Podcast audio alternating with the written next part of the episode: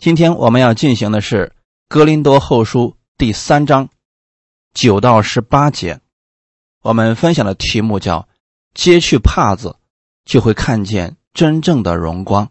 我们一起先来做一个祷告，天父，感谢赞美你，谢谢你给我们预备这么美好的时间，我们在真理里边更多的认识你，透过我们不断的认识真理，使我们有智慧，将这些话语用在我们的生活当中。对我们自己带来造就，对我们身边的人也带来帮助和造就。让我们今天明白新旧约的指示，我愿意活在你的恩典之下，领受你的真理，活出你的真理。把今天这个时间交给圣灵，你亲自来带领我们，使我们更多的认识你。祝福每一个来寻求你的弟兄姊妹，奉主耶稣的名祷告，阿门。格林多后书第三章九到十八节：若是定罪的执事有荣光，那称义的执事荣光就越发大了。那从前有荣光的，因这极大的荣光，就算不得有荣光了。若那废掉的有荣光，这长存的就更有荣光了。我们既有这样的盼望。就大胆讲说，不像摩西将帕子蒙在脸上，叫以色列人不能定睛看到那将废者的结局。但他们的心地刚硬，直到今日，诵读旧约的时候，这帕子还没有揭去。这帕子在基督里已经废去了。然而，直到今日，每逢诵读摩西书的时候，帕子还在他们心上。但他们的心几时归向主，帕子就几时除去了。主就是那灵，主的灵在哪里，哪里就得以自由。我们众人既然敞着脸，得以看见主的荣光，好像从镜子里反照，就变成主的形状，荣上加荣，如同从主的灵变成的。阿门。格林多后书。第三章的后半部分，非常清楚的提示到了新旧约执事的区别，以及我们今天要决定在哪一个约之下来服侍，这会对我们的生活以及对我们的服侍产生极大的决定性作用。第九节说，若是定罪的执事有荣光，那称义的执事荣光就越发大了。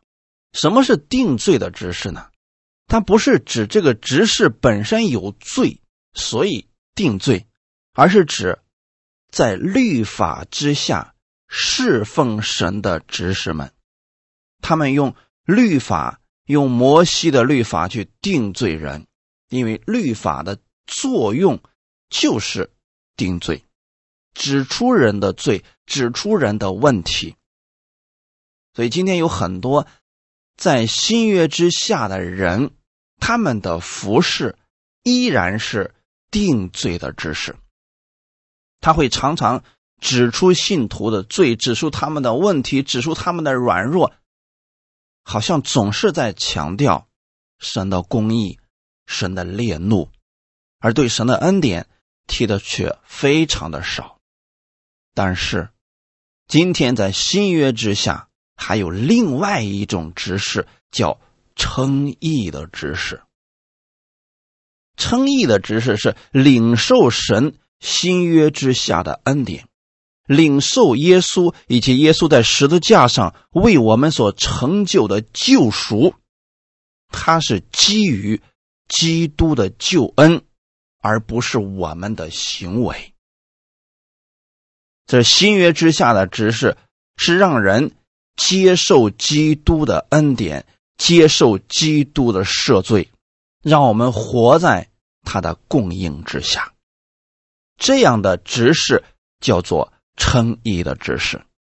那称义的执事在服饰当中的表现也是非常明显的。在你软弱的时候，他会告诉你耶稣依然爱你；在你犯罪的时候，他告诉你耶稣依然爱你。神。不再定你的罪了，所以不要再犯罪了。在你失败的时候，称义的只是依然告诉你，神依然爱你，无论你如何，他都在等候着你，要供应你。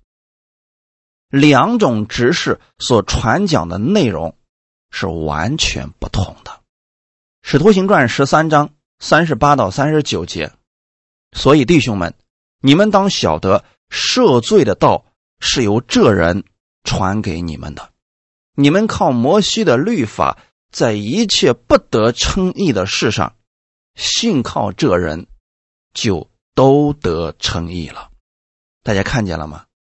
这是两种约的比较，一种是靠着摩西的律法，你无论如何，你发现你总是失败的，总是不能达到神完美公义的要求，你总是被定罪。耶稣基督来了，他给我们带来的不是定罪的道，乃是赦罪的道。赦罪的道乃是由耶稣基督传给我们的。我们今天是基督徒，不是摩西徒。我们去传讲耶稣所做的事情，告诉世人，在你们靠自己无法称义的事情上，信靠耶稣，你就被神称为义人了。这是两种约之下的执事，他们做工的方式、传讲的内容都是不同的。在这里说明了新约之下，称义的执事更有荣光；旧约之下，摩西律法之下的服饰，神在这里称之为定罪的指示。那就反映了他总是指出人的罪，总是指出人的问题；而新约称义的指示总是指出耶稣做了什么。总是指出耶稣依然爱你，不是代表新约之下人不会再犯罪了。确实，在新约之下，我们还会软弱，还会再犯罪。但有另外一个事实，那就是神称我们为义了。这是新约之下的称义的执事所要传讲的内容。在这执事的口中，你会发现神的恩典更清晰、更可见，神的荣光被显露出来了。人本来是不配得着神的这些祝福的，但是借着耶稣，我们得着了。新约之下的执事传讲的内容，显出的是神的赦免、神的荣光，这是真正的。神的作为，在哥林多后书第三章第十节说：“那从前有荣光的，因着极大的荣光，就算不得有荣光了。律法之下的执事，他也是有荣光的。你今天去认罪悔改，去讲摩西的律法，也会带来一些行为上的改变，人的心也会有一些收敛。”也会对神有一些敬畏的，那也是有荣光的，也会有一些医治的事情发生，人的心也会被触摸。但是，跟新约的执事比起来，跟称义的执事比起来，根本就不算什么。保罗在这儿讲，因着极大的荣光。那是指称义的执事，他传讲的是耶稣基督所做的事情，耶稣对我们的赦免、对我们的包容、对我们的爱，这个荣光实在太大了。因为在耶稣的爱里边，人的行为是可以被完全更新和改变的，这是摩西律法做不到的事情。律法可以指出你的罪，但他没有能力让你改变。但耶稣不一样。今天我们传讲耶稣。还有圣灵在帮助我们，人的行为就会发生改变，越来越像耶稣基督。我们去传讲耶稣的荣耀，人越来越像耶稣，那这个荣光不是旧约之下靠人自己所能达到的。这两种荣光比较起来，先前的荣光就几乎可以忽略了，算不得。有荣光了。在此也就解决了一个问题。很多人说，那你说那些在旧约律法之下的教会的那些弟兄姊妹，他们认罪悔改之后，他们的病也得医治了呀，他们的祷告也成就了呀。你仔细去看一下，他们祷告成就一共有多少次呀？你再看一看那些传讲新约之下耶稣为我们所成就的，以及高举耶稣的教会，他们那个教会里边这相关的见证。又有多少呢？一比较就知道，那个传讲耶稣、高举耶稣基督十字架完美救赎之功的教会，那个教会的荣光更大，那里的见证更多。哈利路亚！所以我经常会有发一些见证给大家，我不会去提说十年前神给我们做了什么，基本上都是最近发生的见证给你们来讲，就包括昨天和前天。有好几个见证，我已经发在我们的群里面了，你们也看见了，这是神亲自做的事情。那过去我也在律法的教会里面待过，能有一个见证，大家都觉得很稀奇的。可是现在看来，耶稣做事情，耶稣行神迹，耶稣改变人，是很常见的事情，这是耶稣的荣光。所以，无论我们今天有多少见证出来，我们知道不是这个人的虔诚打动了神，是神的恩典，是基督的恩典在他身上彰显出来了。哈利路亚。格林多后书第三章十一节：若那废掉的有荣光，这长存的就更有荣光了。废掉的指的是什么呢？这里。保罗可没有说律法要被废掉，所以我们千万不要误解了保罗的意思，也不要胡讲乱讲。在新约之下的执事、称义的执事，我们宣讲的内容言语要更谨慎，不要到处给别人讲：“哎呀，律法被废掉了。”若那废掉的有荣光，这里指的是传讲律法的执事被废掉了。那些旧约的规条，那些仪式被废掉了，但律法的功用至今一直都还在，律法的作用一直都是有效的。阿门。神为什么要赐下恩典给我们？是因为我们真的没有办法靠自己在神面前能够被他称义。所以，神差耶稣来了，代替了我们的罪，把耶稣的荣耀、耶稣的公义成就在我们的身上了。同时呢，也把律法所要承担的那个罪过、那个定罪的那些执事，全部让耶稣承担了。所以，律法的作用和功效一直都在呢。你犯罪了，只是耶稣。代替你而死了，不代表律法被废掉了。阿门。如果人不明白这些的时候，忽略了律法的功用，不知道那废掉的到底是什么，他就不知道现在基督的荣光又何等的大。罗马书第十章一到四节，弟兄们，我心里所愿的，向神所求的。是要以色列人得救，我可以证明他们向神有热心，但不是按着真知识，因为不知道神的意，想要立自己的意，就不服神的意了。律法的总结就是基督，是凡信他的都得着意。阿门。保罗多么希望以色列人能够得救啊！以色列人活在律法之下，他们遵守律法，想靠着律法称义。保罗在这儿说，他们向神是有热心，但不是按着真执事。我们不要否定了那律法之下的那些执事们，他们对神没有热心，他们的热心看起来好像比新约之下的这些执事们热心更大。但很多时候，就是他们的这些热心。让神的工作被拦阻了，就像起初的扫罗一样，他为神大发热心，结果他干什么事情呢？逼迫基督徒，直到耶稣亲自向他显现。你为什么逼迫我？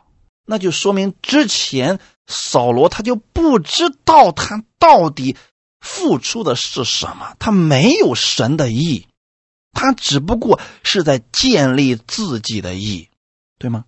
他瞧不起那群基督徒嘛，所以他觉得自己是正确的，他就要去行，按照律法就要去行。他不知道的是，耶稣在十字架上到底做了什么。直到耶稣的荣光照耀了他，他才明白自己过去竟然做了与神敌对的事情。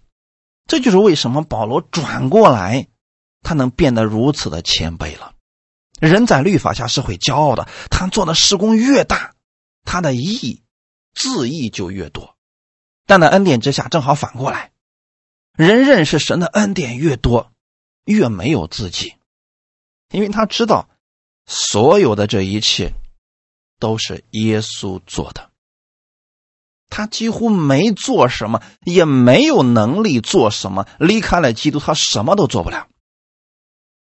律法的总结就是基督是凡信他的人都得着义，所以新约之下的指示总是会强调信心。让人相信耶稣在十字架上为他所做的，让人相信耶稣爱他，让人相信今天天父已经不再定他们的罪了。这样的信会更正他们的行为。阿门，并且呢，神把这样的知识带出来的荣光，称作是永久长存的。比律法下的那些荣光更大。圣灵今天在我们心里住着，不像旧约的时候我们靠自己了，靠自己真的做不到的。所以旧约的律法它有瑕疵，神用新约来取代了旧约，取代只是用一个更高的、更好的代替了原来的，不是说原来的被废掉了，是用一个。包含了另外一个，过去那个呢是有局限性的，是暂时的；新约的这个是长存的，它带出来的荣耀也是长存的。希伯来书第七章十八到十九节，先前的条例因软弱无益，所以废掉了。律法原来一无所成。就引进了更美的指望，靠这指望，我们便可以进到神面前。你看，这又是一种比较。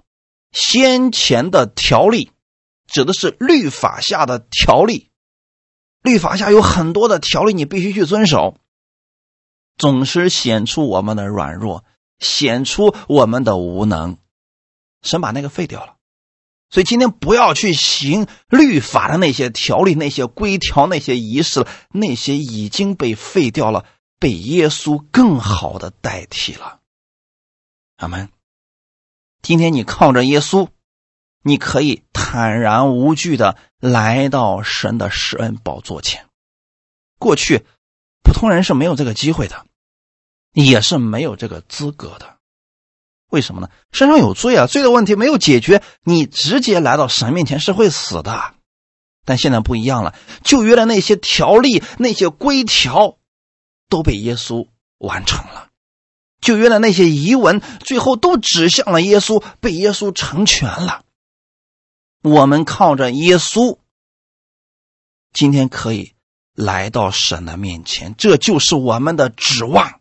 神说：“你如此信。”你能得到永久的指望，这个荣光是大的，哈利路亚。这样的执事是长存的，不是暂时会被废掉的。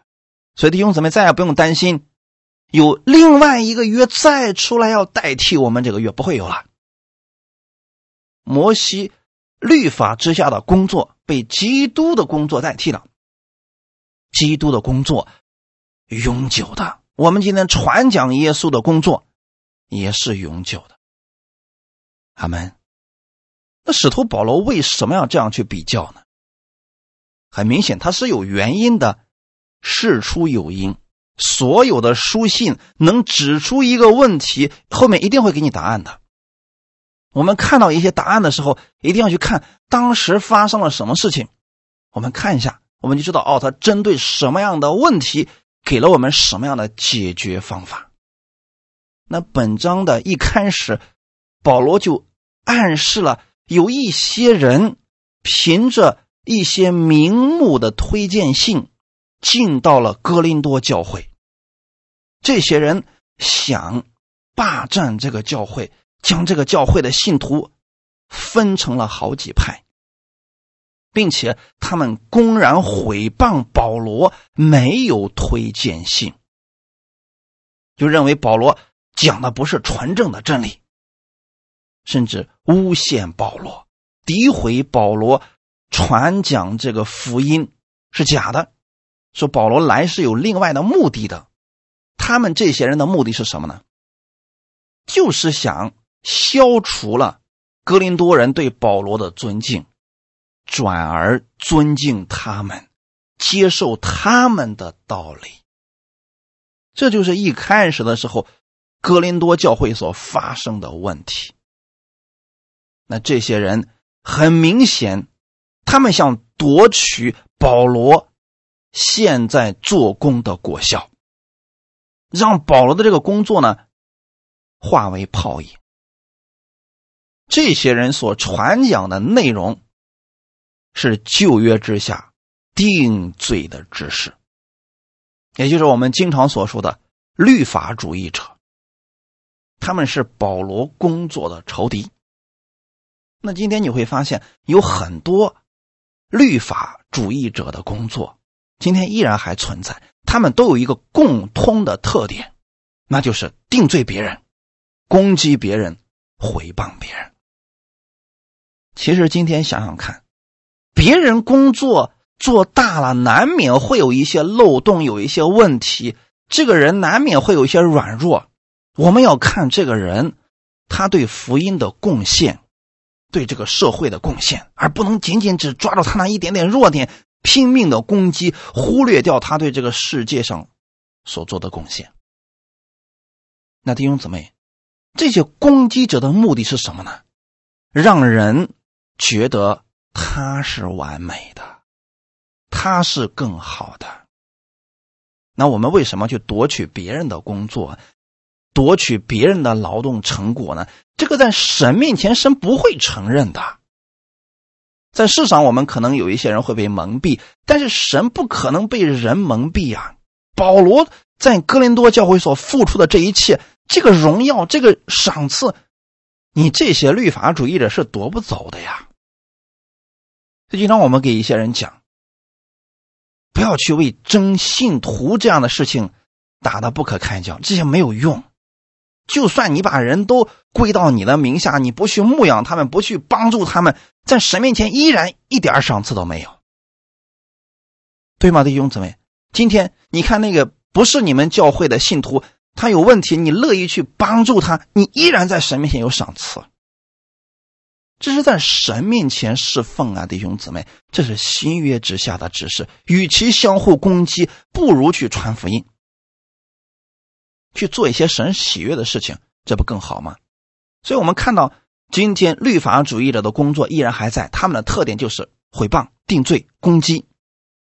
而新约称义的指示，他会抛下这一切，继续传讲耶稣，因为他知道他的这些做工的果效不是突然的，这是我们的指望。阿门。你看《希伯来书》十一章、十二章，那些凭着信心去做事情的人，神给他们有永久的赏赐。如果在教会里边，我们依然分门结党，像世上人一样，靠自己去抓取一些东西，那我们的神的公义何在呢？那些人能够去攻击别人，是因为他们不认识神的恩典。那我们今天在新约之下了，我们知道了神的恩典，我们不要浪费自己的时间在这些事情上。阿门。格林多后书第三章十二到十三节，我们既有这样的盼望，就大胆讲说，不像摩西将帕子蒙在脸上。叫以色列人不能定睛看到那将废者的结局。我们既有这样的盼望？是指什么样的盼望呢？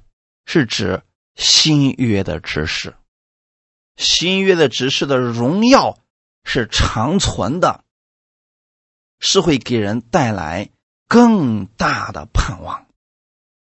这是一个永久性的指望。你有这样的指望。就别在意别人能夺取你的荣耀，神若是帮助你的，人能把你怎么样呢？属于你的荣耀，你的赏赐，人无论如何是夺不去的。阿门！你只管去传福音，只管去做服饰就好了。属于自义的那些人的工作，神会亲自出手忏悔这些。草木和解的工程，这是我们的盼望，所以根本不需要去站起来跟那些人去互骂呀，去争辩呀，完全没必要的。你继续传讲你的真理，别给他们机会，让他们觉得你跟他一样，大胆的讲说，继续传讲新约之下执事们该做的事情。那新约之下的执事是以耶稣为中心，以荣耀耶稣基督，诉说耶稣以及耶稣在十字架上为我们所成就的完美的救赎之功。不像旧约律法之下的那些人传讲的话语带有定罪、攻击和不确定性。在律法之下，人不确定自己是否得救，人不确定自己。是否被神喜悦？人不确定自己是否能被神祝福，也不确定自己的祷告是不是蒙神悦纳了。但是在新约恩典之下，我们确定我们是得救的，我们是被神喜悦的，并且我们还知道我们是有盼望的。我们可以期待神的兴盛。我们知道我们的祷告一定蒙神的悦纳，他一定会应允我们的，按最好的给我们来成就。阿门。保罗在讲完说你要大胆传讲的下面，紧接着举了一个例子，他提到了摩西，不像摩西将帕子蒙在脸上，叫以色列人不能定睛看到那将废者的结局。摩西为什么把帕子蒙在脸上呢？这件事情，你去读出埃及记，你会知道，说当时因为百姓们不敢上山去见神，摩西独自去了。下来以后，因为摩西跟神离得很近了，神的荣光充满了摩西，所以摩西的脸上开始发光。百姓们看到之后就很害怕，所以摩西呢。用了一块帕子蒙在脸上，跟以色列百姓说话。那在此，保罗对这个有了一个属灵的解释，就是摩西之所以一直把帕子蒙在脸上，是因为那个荣光是会渐渐褪去的。摩西始终不肯把帕子拿下来，是因为他不愿意叫以色列人看见。他的荣光已经消失了，阿门。保罗借着这件事情，用他跟新约之下侍奉人的那些执事们做了比较，显出旧约下的执事无法跟新约下的执事比较。因为我们任何时候去讲耶稣的时候，耶稣的荣耀总是存在的，他不会突然有一天消失了。耶稣的能力也一直都是存在的，不会突然有一天讲的时候没有果效了。所以两种职分完全不同。旧约律法之下的那些是会消失的。但是新约之下的这些都是永远长存的。所以你们尽管大胆的去传讲耶稣，他所做的、他所说的、他所应许的，没有问题。神一定会对他的话语负责的。阿门。格林多后书第三章十四到十六节，但他们的心地刚硬，直到今日诵读旧约的时候，这帕子还没有揭去，这帕子在基督里已经废去了。然而。直到今日，每逢诵读摩西书的时候，帕子还在他们心上，但他们的心几时归向主，帕子就几时出去了。他们的心地刚硬，指的是以色列百姓的心里边已经被律法占据了，所以这个帕子今天蒙在他们的心上。如果我们的。脑袋被帕子蒙着，你怎么可能看清楚神呢？那人就只能猜测了，对不对？只能去猜测了。这种猜测的后果就是可能会出错。我以前讲过一个笑话，说雅各当时去他舅舅家里的时候，为他舅舅干活，因为他想娶拉结。新婚的那天晚上，他迫不及待的入了洞房。第二天早上起来一看，竟然是利亚。那为什么会出错呢？原因很简单，因为那天晚上这新娘子是有帕子在头上的。雅各太火急火燎了，你都没看清楚人，哎，结果呢？就出错了，这就是一个戴着帕子，你怎么能够把它看明白呢？反过来也是一样的。如果我们今天头上蒙着帕子，你怎么能够把另外一个人看清楚呢？我们头上戴着帕子，你把基督看不清，你把神也看不清。所以今天，如果我们的心里边充满了这个世俗上的理论，充满了律法的心，比如说定罪、排挤、自义、骄傲这些东西，充满我们的心。即便耶稣在你面前，你也会凭着你自己的心去判定耶稣。当年保罗就做了这样的事情，他看不起耶稣，因为从外貌上来看，耶稣不起眼，对吗？因为保罗他心上有怕，这个怕的不挪去。他没有办法看见神真正的荣光。那保罗心上的帕子是什么时候挪去的呢？就是在去大马士革的路上，耶稣的大光照耀了他，他心上的帕子被耶稣挪去了。那一刻，他看清了耶稣。阿门。弟兄姊妹，保罗也就从那个时候开始。开始反思自己信仰的生命问题。今天好些人为律法大发热心，他不知道帕子在他们的心上，他只不过是凭着自己自以为正确的方式在服侍神而已。那只有这个帕子挪去了，你看到耶稣所做的，你去做，这一定不会错。耶稣在世上的时候没有定罪过一个人。你不要去做呀，那为什么我们要去做耶稣不做的事情呢？我们是基督徒，就要去做耶稣所做的事情。很多人连这个都没有看明白呀。如果今天我们还是传讲定罪的信息，那耶稣在十字架上做了什么呢？如果我们今天还是讲神今天要惩罚你，神不喜欢你，因为你犯罪了，因为你的行为有问题，那耶稣在十字架上到底给我们做了什么呢？所以，人们的心如果没有打开，帕子依然还在的话，他看不到真正耶稣的荣耀。只有我们正确的认识神的恩典，被他的光照耀的时候，你就认识了律法与恩典、旧约与新约，你就能看得清楚了。你会在读圣经的时候有更多的启示。很多人读圣经是读完全读不明白的。因为心上的怕的还在嘛。在律法下和在基督里是完全不同的两个领域，因为那是完全不同的约。你读的是旧约，你活出来就是旧约；你读的是新约，你活出来就是耶稣的样子。我们任何时候读经，不能带着偏见或者固有的思维去看待神。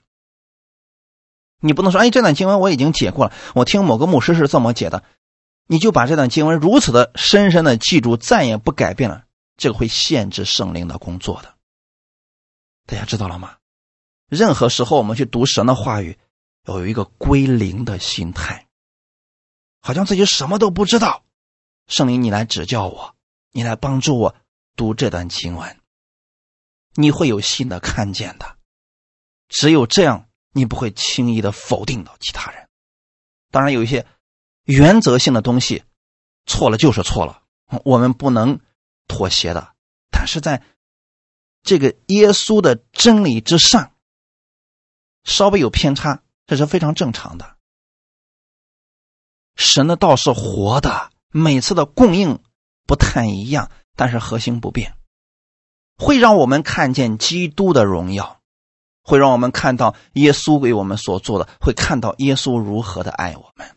如果你读经解经，最后让人互相攻击了，这就说明这是在律法之下的知识，对人没有益处的。不过是把人重新带回了旧约，让人的心上蒙上了帕子，让人的头上蒙上帕子，看不清东西了嘛？看不清自己，也看不清别人了。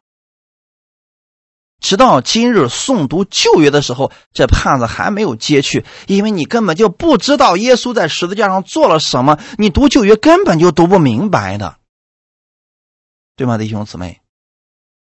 这是在指出犹太人以及今天传讲旧约的那些知识们，他们不认识耶稣，不清楚神的旨意是什么。保罗在这儿已经给我们答案了，这帕子在。基督里已经废去了。这个怕的指的是什么呢？以色列人对旧约律法字句的误解、执着和偏见，这些在基督里边已经废去了。阿门。如今这个帕子，就是律法的条例以及它的应用，已经因着耶稣在十字架上的来到，成全了律法，这一切被耶稣成就了。你得知道耶稣。做了什么？我们领受耶稣所做的，我们是踩着耶稣的脚印继续前行的，不是耶稣都做了，你要重新再来做一遍，你做不到的。只有你看到耶稣所做的，在这根基上建造工程，你会看到神真正的荣耀。头上蒙着布看人，是模糊的。那我们来看一下，要揭去。律法的帕子，到底要揭去什么呢？律法是小学，这个帕子要揭去。加拉太书第四章一到五节，我说那承受产业的，虽然是全业的主人，但为孩童的时候，却与奴仆毫无分别，乃在师傅和管家的手下，只等他父亲预定的时候来到。我们为孩童的时候，受管于世俗小学之下，也是如此。及至时候满足，神就差遣他的儿子为女子所生，且生在律法以下，要把律法以下的人赎出来，叫我们得着儿子的名分。阿门。律法是小学，你们透过这段经文有没有看出来呢？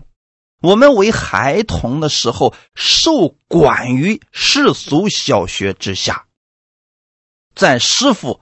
和管家的手下，那是指我们过去有一段时间，我们是在律法之下的。你不认识耶稣的时候，你就在律法之下，在世俗之下。别人贪恋，你也贪恋；别人想赚取更多，你也赚取更多；别人不择手段，你也不择手段。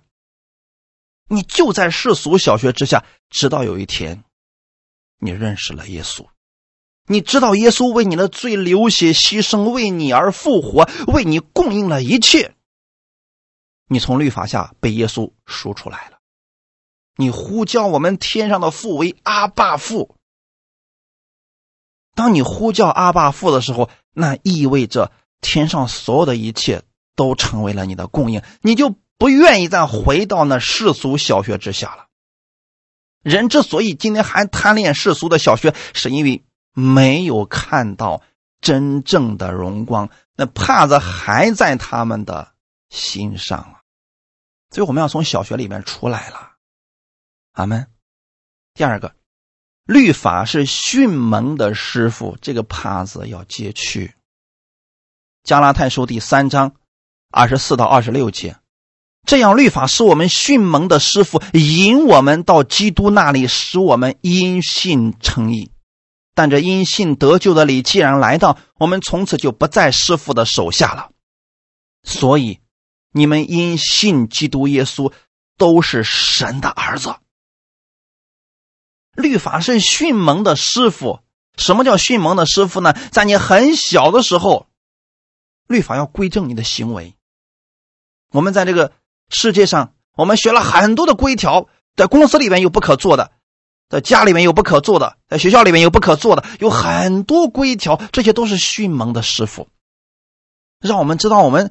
确实有问题，我们没有这些规条，我们就败坏了。最后呢，这个迅猛的师傅把我们引到基督那里。这就是为什么在这个世界上，越是失败的人，努力了很多次，最后没有希望了。那些人，他们更容易领受耶稣的恩典，就在这儿。你比如说，一个人他身体上有疾病，他已经用尽了自己所有的钱财。已经访遍了所有的名医，结果所有的人都一个答案：我们已经尽力了。这样的人是不是在律法之下已经努力到最后，他完全没有希望了？那这个时候有一个人告诉他说：“要不你去信耶稣吧，耶稣能救你。”在他那那个地方完全没有盼望了，他来到耶稣面前。他发现圣经里面写的话竟然是如此的绝对，你信是得着的，就必会得着。好，他说我相信，结果他得着了，不就因信称义了？你知道吗，弟兄姊妹？只有这样的人才能完全的跟过去说再见。今天有太多的人，一边想着耶稣的因信称义，一边想着靠行为称义。你知道吗，弟兄姊妹？你们因信耶稣都是神的儿子了，你不再是奴仆了，所以你的生活方式、你的思维方式都要是新约指使的样子。你要常常想到是耶稣的义，而不是常常想到那个人又犯罪了，啊，神又击打了谁谁谁，这都是律法下的指示给你带来的影响，是该把这个帕子揭去了。离开这迅猛的师傅吧。第三个，我们来分享，律法是基督道理的开端，这个帕子要揭开。希伯来书第五章十二到十四节，看你们学习的功夫，本该做师傅，谁知还得有人将神圣言小学的开端另教导你们，并且。成了那必须吃奶不能吃干粮的人，凡只能吃奶的都不熟练仁义的道理，因为他是婴孩唯独长大成人的才能吃干粮，他们的心窍习练的通达，就能分辨好歹了。阿门。基督道理的开端是指什么呢？其实，在希伯来书里边。这里边已经告诉我们，有很多人，他似乎说在恩典下已经好几年了，看他们学习的功夫，就是嘴上一套一套的，什么都懂，已经可以做师傅了。谁知道，连最小的问题都能把他办到，最小的问题他都不会去使用，还得有人将神圣言小学的开端来教导他们。我给大家举个例子。很多人说我在恩典下，我已经听了恩典的教导五六年了，一点事儿来了，软弱了，说，那我现在到底是不是得救了呢？那神到底听不听我的祷告啊？他能问出这样的话语，你该怎么回答他？你要重新给他教导耶稣的十字架、神的意，这不是神圣言小学开端之前的东西吗？你得告诉他，律法已经被耶稣成全了，耶稣在十字架上已经为你的罪流血牺牲了，他成了一个吃奶的人，不能吃干粮，那就说明他一直都不能吃干粮，不是说他以前吃干粮，现在回去吃奶了。不是的，他只能吃奶，就说明之前他吃干粮只是一个模仿，他根本就消化不了，他就不熟练这仁义的道理。原文当中的意思就是不知道公义的道理，他不熟练，他只是背了一套理论，根本就不熟练，就是不会使用。那我们现在给大家进行这系统的训练，是让大家去熟练的使用这。公益的道理，很多人说：“哎，这东西太简单了，你讲的这个我不爱听，我要听一些刺激的、新鲜的。” OK，你们请自便。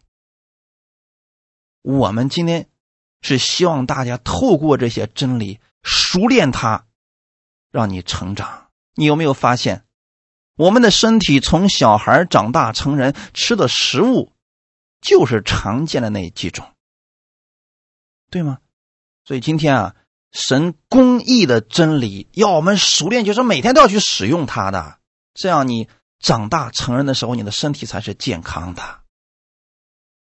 只有你不断的去使用神的这些真理，你看起来很简单的东西，你能够反复的去使用它，你的心窍就习练的通达，就能分辨好歹了。否则，我们就是嘴巴上的巨人啊，实践当中我们就变成婴孩了。律法是好的，我们要承认这点。恩典是更好的。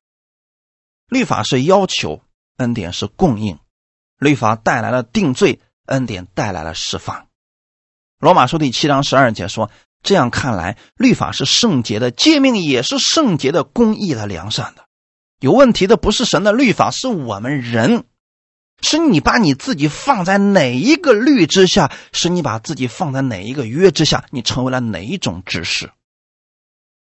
如果你在律法的指示之下，你就是给别人带来定罪，就是去攻击别人，抬高自己，贬低别人了。但是我们今天不一样了，我们在基督里面了。罗马书第八章一到四节，如今那些在基督耶稣里的就不定罪了，因为赐生命圣灵的律在。基督耶稣里释放了我，使我脱离罪和死的律了。律法既因肉体软弱有所不能行的，神就差遣自己的儿子成为最深的形状，做了赎罪祭，在肉体中定了罪案，使律法的义成就在我们这不随从肉体、只随从圣灵的人身上。律法因为你软弱，他帮不了你。律法指出你的罪，但是不能给你力量让你胜过罪。现在。你在耶稣基督里了，神不再定你的罪了，圣灵要帮助你。阿门。只有你在圣灵的帮助之下，你会看到更多的耶稣的荣光。如果你总是靠自己，你有成就的时候你会瞧不起别人，你失败的时候你会觉觉得自己无用。但是你在耶稣基督里边，你接受的是不定罪的信息，你是被圣灵引导的人。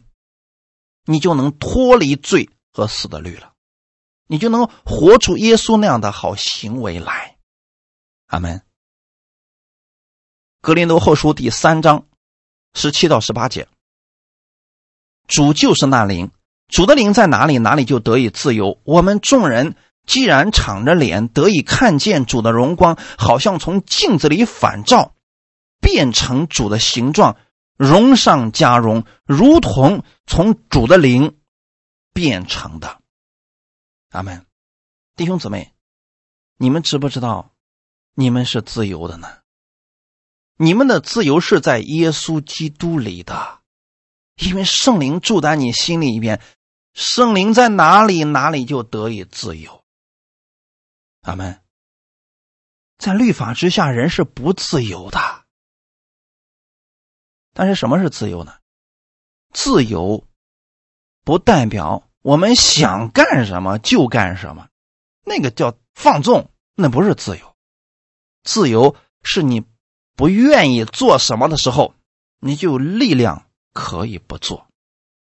你有支配意志和行为的能力。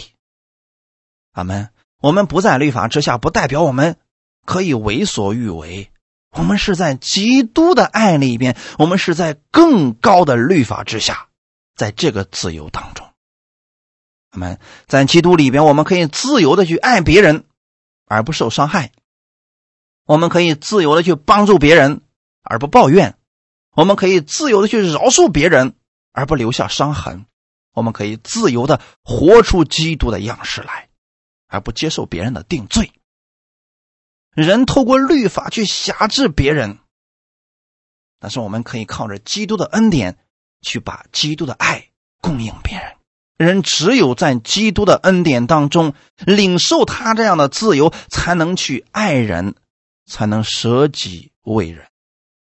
那今天有太多的人是打着恩典的旗号，实际上他还是在律法之下辖制人，啊，必须归到我的名下。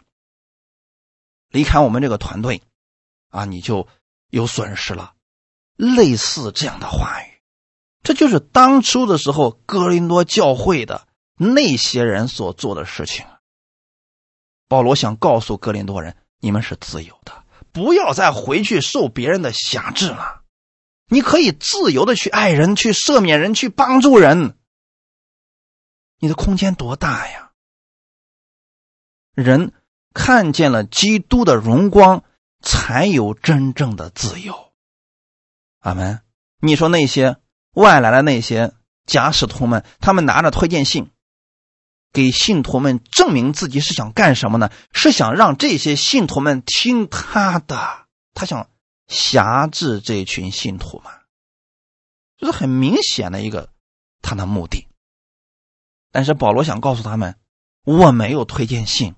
但你们是自由的，我不会伤害你们。在基督里的自由，永远不会去伤害别人、辖制别人、定罪别人。这个大家一定要记好了。基督里带来的自由，不会给别人带来伤害。我们看格林多前书九章十九节：“我虽是自由的，无人辖管；然而我甘心做了众人的仆人，为要。”多得人，这就是保罗的自由。他说：“我在基督里面是自由的，我不受律法的辖管。”但是他领受的是基督的爱，基督的律，所以他甘心做了众人的仆人。今天不是让我们自由的变成王，然后去号令全球，不是这样的。你在基督里面真正的自由，就会像耶稣一样去洗门徒的脚。就会像基督一样为他人舍命，这是基督里的真自由，这是耶稣的荣光。所以，如果我们拥有耶稣这样的自由越多，人就会拥有基督的荣耀越多。阿门。加拉太书第五章十三到十五节，弟兄们，你们蒙召是要得自由，只是不可将你们的自由当作放纵情欲的机会，总要用爱心互相服侍。因为全律法都包在“爱人如己”这一句话之内了，你们要谨慎。若相咬相吞，只怕要彼此消灭了。律法之下的执事，他们做的事情就是相咬相吞，最后彼此消灭了。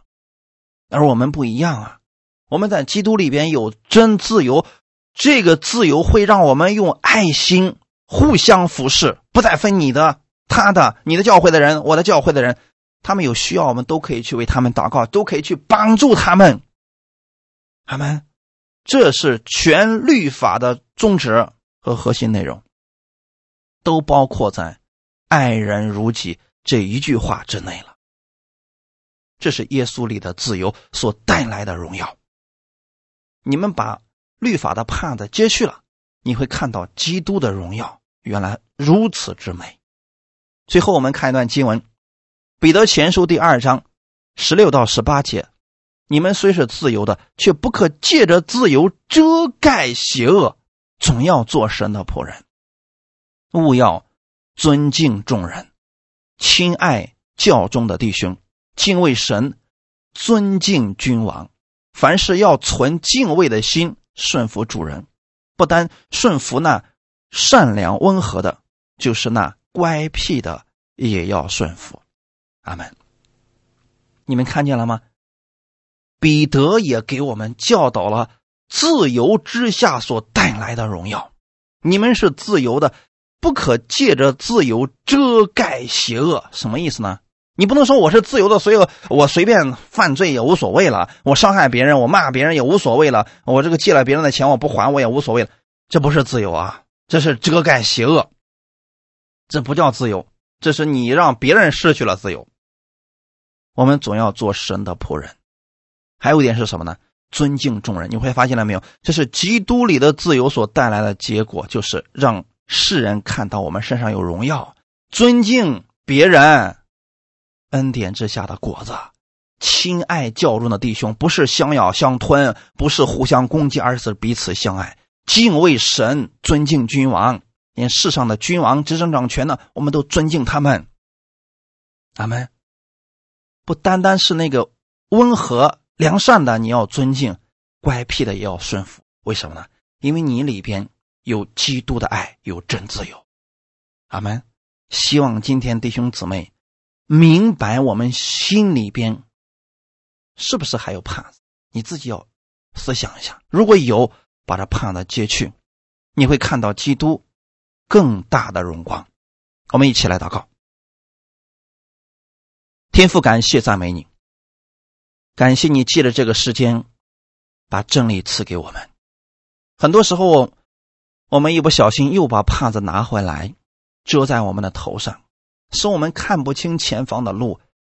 我们凭着自己的想法去判断别人。主啊，请你给我一颗悔改的心，让我把目光定睛在耶稣的身上。今天我是新约之下的执事，这个荣光是更大的，是长存的。我是有盼望的。无论我在这个世界上遇到什么样的问题，我知道我在基督里有真自由。怕的已经被撤去了，我看到了基督的供应、基督的赦免以及基督对我的包容。我愿意用这份爱每一天去生活，让你的自由成为我的帮助和力量。给我周围的人带来益处，因为我就是这样敞着脸去看基督你的荣光，我会越来越多的拥有你的荣光，荣上加荣。这是你赐给我的，是圣灵给我的更新和改变。天父，谢谢你这样爱我，让我的改变如此的容易。哈利路亚，一切荣耀都归给你。奉主耶稣的名祷告，阿门。